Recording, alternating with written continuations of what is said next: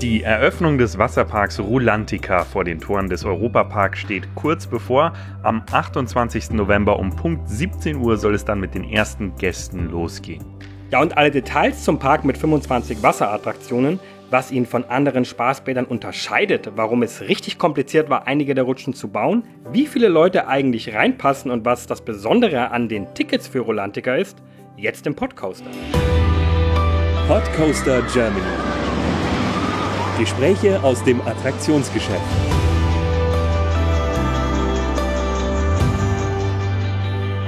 Herr Greff von Büren, vielen Dank, dass Sie da sind. Sie sind, wenn ich mich richtig entsinne, seit über 30 Jahren schon beim Europapark. Ist das richtig? Ja, in der Tat. Ich habe 1988 ein Praktikum begonnen und man könnte fast meinen, dieses Praktikum dauert an. Aber ich bin sehr zuversichtlich, dass mit der Eröffnung von Rolantica die Praktikumsphase in eine erfolgreiche Betriebsphase übergehen wird.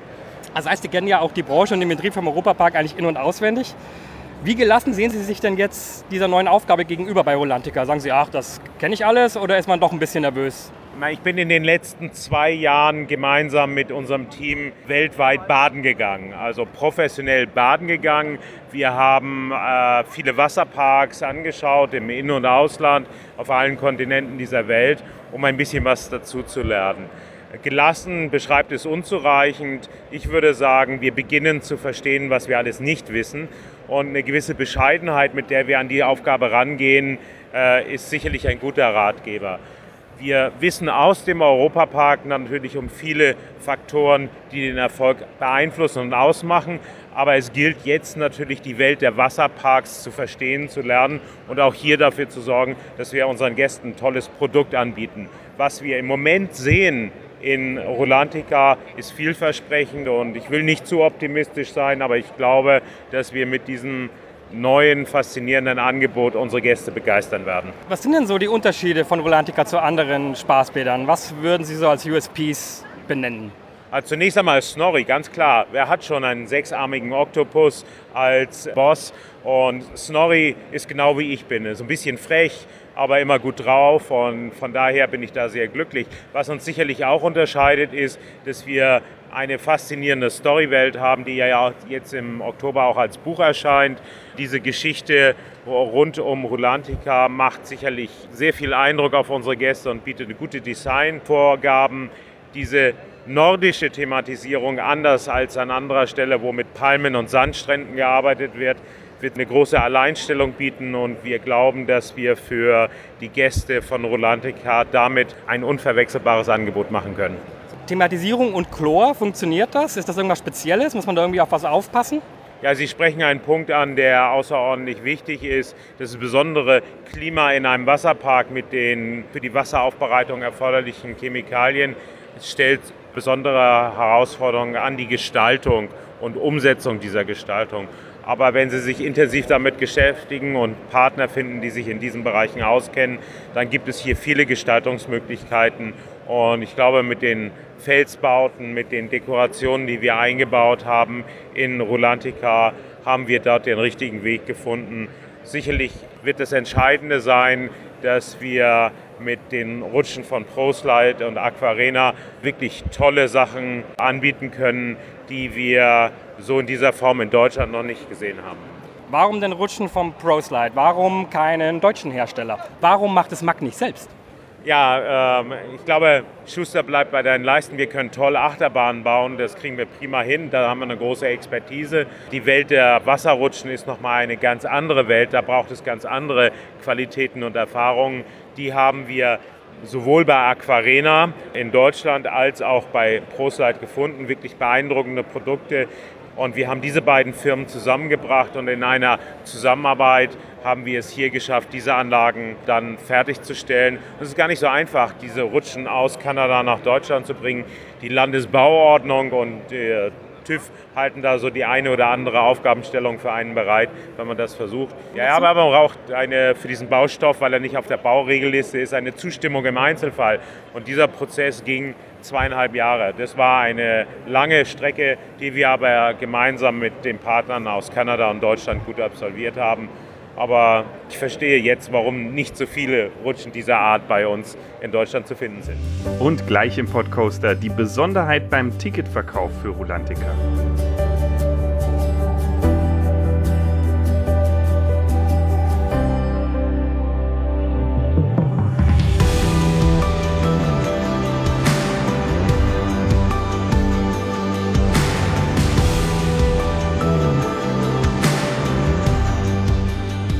Wer Rolantica erleben möchte, muss eine Besonderheit bei den Tickets beachten.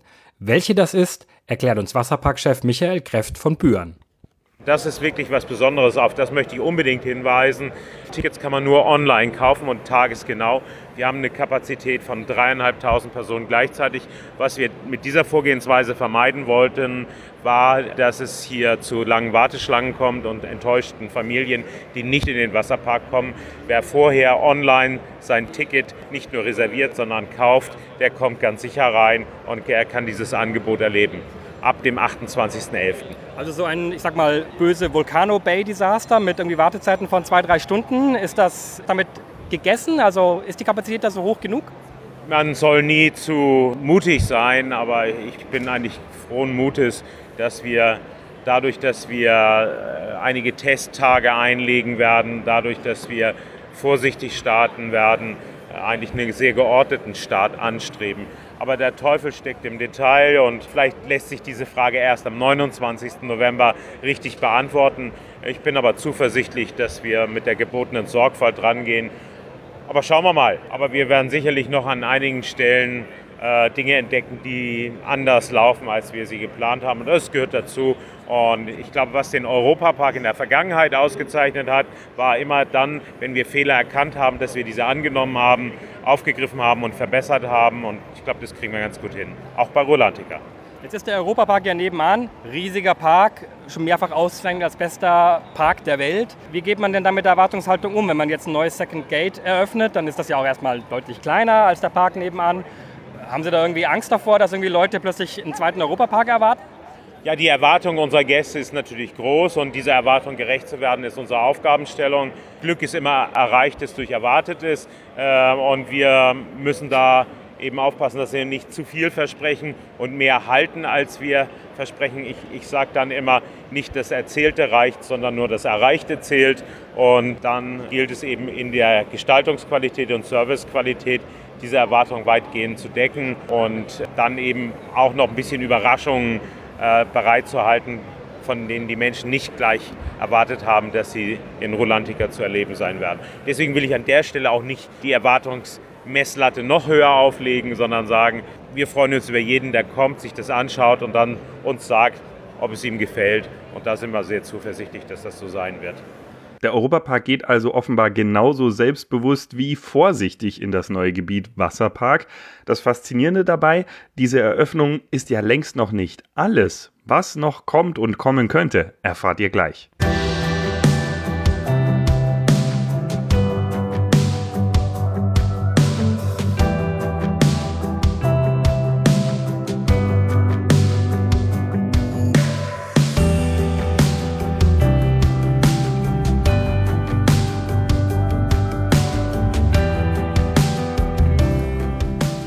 Das ja erst die erste Ausbaustufe von Rolantica. Ich nehme an, Sie werden uns nicht viel sagen können, was noch folgt. Aber können Sie uns vielleicht so ein bisschen Einblick geben, wie weit denn der Masterplan da schon gediehen ist? Also wie weit in die Zukunft blickt der Europapark da? Wie viele Ausbaustufen guckt man sich schon an? Das ist wirklich für uns ganz wichtig, dass dieser Ausbaustufe, die wir jetzt haben, nur der erste Schritt ist und wir dann uns an der Nachfrage der Gäste orientierend in den nächsten Jahren weiterentwickeln wollen. Soll es mehr im Außenbereich sein, sollen es mehr Rutschen sein, soll es mehr im Innenbereich sein, werden mehr Übernachtungsmöglichkeiten benötigt. All das sind Fragen. Wir haben ein Gesamtareal von 45 Hektar, von dem wir am Anfang, wie gesagt, nur ein Drittel nutzen. Und das zeigt, dass da noch viele weitere Pläne kommen können. Wir arbeiten jetzt konkret schon an der ersten Ausbaustufe, die wir dann in den nächsten Monaten äh, weiter in Angriff nehmen wollen und dann auch bald mit den Bauarbeiten beginnen wollen. Da ist noch ein bisschen zu früh zu sagen, was kommt, aber ich glaube, worauf man sich ebenso wie im Europapark verlassen kann, ist, das Beste kommt erst noch, the best is yet to come. Wir werden immer weiter das Produkt entwickeln. Wir werden immer weiter neue Anlagen hinzubauen.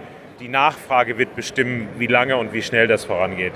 Ist Outdoor trotzdem ein Thema für Rolantica in Zukunft? Ja, wir starten ja mit einem kleinen Outdoor-Bereich für ca. 500 Personen mit einem Außenbecken, einer schöne, wunderschönen Poolbar.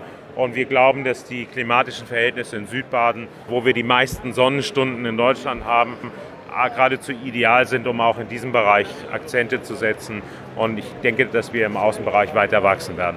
Jetzt ist ja aktuell äh, Rolantica und Kronasar noch nicht direkt an das Ressort angeschlossen. Es pendelt ein Shuttlebus.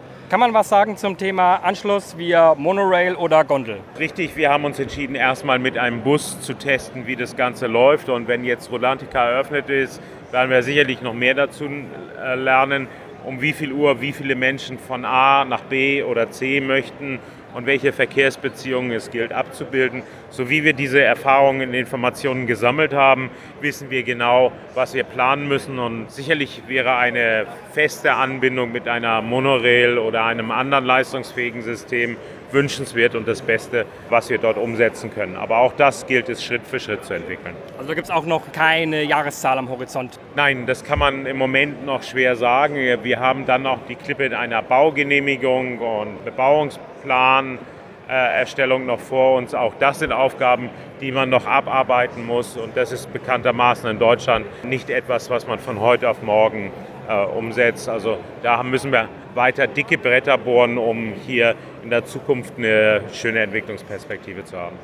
Sind Sie denn selber schon gerutscht und konnten Sie selber schon was erleben? Ja, natürlich. Ich erlebe täglich was Neues und manchmal komme ich auch ins Rutschen und manchmal sogar auf den Attraktionen. Und es sind wirklich tolle und beeindruckende Sachen. Und alle Anlagen, die wir in Rulantica haben, habe ich vorher bereits in anderen Parks getestet so dass keine große Überraschung drin steckte. Aber ich glaube, was das Besondere ist, wir haben es geschafft, diese Anlagen thematisch sehr schön zu integrieren. Das sieht wirklich ganz gelungen aus. Und das wird auch das Besondere sein, dass wir nicht einfach nur diese Anlagen präsentieren, sondern dass diese Anlagen thematisch eingegliedert und integriert sind. Schauen die Mitarbeiter ein bisschen komisch oder sind die besonders angespannt, wenn der Chef rutschen geht? Nö, die sehen das ganz entspannt, so wie ich auch. Ich glaube, die haben großes Vertrauen darin, dass ich das unfallfrei absolviere. Ich bin sogar ein gefragter Rutschpartner, weil ich durch mein Körpergewicht für ein bisschen mehr Dynamik auf den äh, mit mehreren Personen zu besetzenden Rutschreifen sorge. Und da werde ich dann gerne angesprochen, ob man nicht mal zusammenrutschen kann, damit noch ein bisschen mehr Schwung in die Sache kommt. Vielen herzlichen Dank, viel Erfolg mit Rolantica. Gute Öffnung, vielen Dank. Ja, vielen Dank und meine Schlussbemerkung hier ist, nicht drüber reden, kommen, anschauen und selber Eindrücke sammeln. Ich glaube, das ist das Entscheidende. Rulantica kann man nicht so gut erklären, das kann man auch im Video nicht so prima erleben. Das kann man eigentlich nur durch eigenes Ausprobieren. Wir freuen uns auf Feedback, weil das hilft uns, die Anlage weiter zu optimieren. Und unsere Schlussbemerkung, Drüber reden, abonnieren, weiterempfehlen. Den Podcoaster kann man nicht so gut erklären, das kann man eigentlich nur durch eigenes Anhören erleben. Wir freuen uns auf Feedback, denn das hilft uns, den Podcoaster weiter zu optimieren. Und jetzt seid ihr dran. Schreibt uns, was ihr zu dem Thema denkt, per Mail an post.coaster.de. Um keine Folge zu verpassen, abonniert den Podcoaster auf einer Plattform eurer Wahl. Und ihr könnt unsere Arbeit auch ganz einfach unterstützen. Teilt und bewertet den Podcast. Der Podcoaster wird produziert von Sebastian Grünwald und Hans Pieper. Weitere Informationen auf pod.coaster.de. Wir hören uns.